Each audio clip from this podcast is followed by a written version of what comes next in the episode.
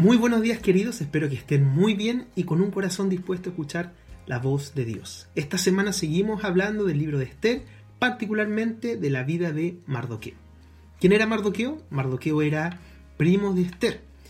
Se cree que sus padres o abuelos habían sido deportados desde Jerusalén hacia Babilonia. También se cree que él habría nacido en la ciudad de Susa, la capital del imperio medo-persa. Mardoqueo era un hombre temeroso de Dios y este temor hacia Dios lo llevó a tener un gesto de amor hacia los demás. Y este gesto fue adoptar a Esther, ya que ella había quedado huérfana. Mardoqueo no solamente le dio un hogar, una casa, Mardoqueo abrió su corazón y le entregó a Esther algo muy importante, una fe en Dios. Mardoqueo le enseñó a amar y a temer a Dios. Esto me hace pensar que nosotros también hemos sido adoptados, adoptados por Dios. En el momento que nosotros creímos en Jesucristo como nuestro Señor y Salvador, fuimos adoptados. La Biblia dice que somos ahora llamados hijos de Dios, todos aquellos que hemos creído en Él y que hemos recibido un hogar, valor e identidad gracias a Jesucristo. Quiero invitarte a reflexionar. Reflexionemos en cuántas personas hoy en día son como Esther, huérfanas.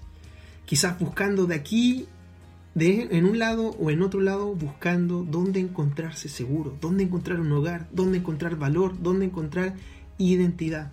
Conocemos a muchas personas y hay quizás muchos cercanos que están viviendo dolor, dificultad, que el pasado los atormenta, que son esclavos, que no viven felices ni en paz, porque no han sido amados.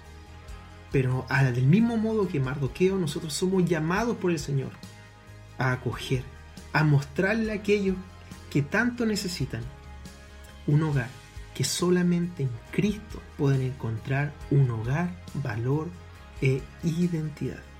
Quiero invitarte a reflexionar en lo siguiente. ¿Cuántas personas cercanas tuyas están necesitando un hogar que nosotros sabemos que solamente en Dios lo pueden encontrar. ¿Quieres tú ser un mardoqueo que esté dispuesto a llevar el Evangelio de Cristo a otros para que las personas huérfanas espiritualmente puedan tener a Dios como su Padre? Quiero animarte, quiero animarte con todo el corazón a que tú seas un mardoqueo. Que Dios te bendiga y recuerda tener tu tiempo a solas con Dios.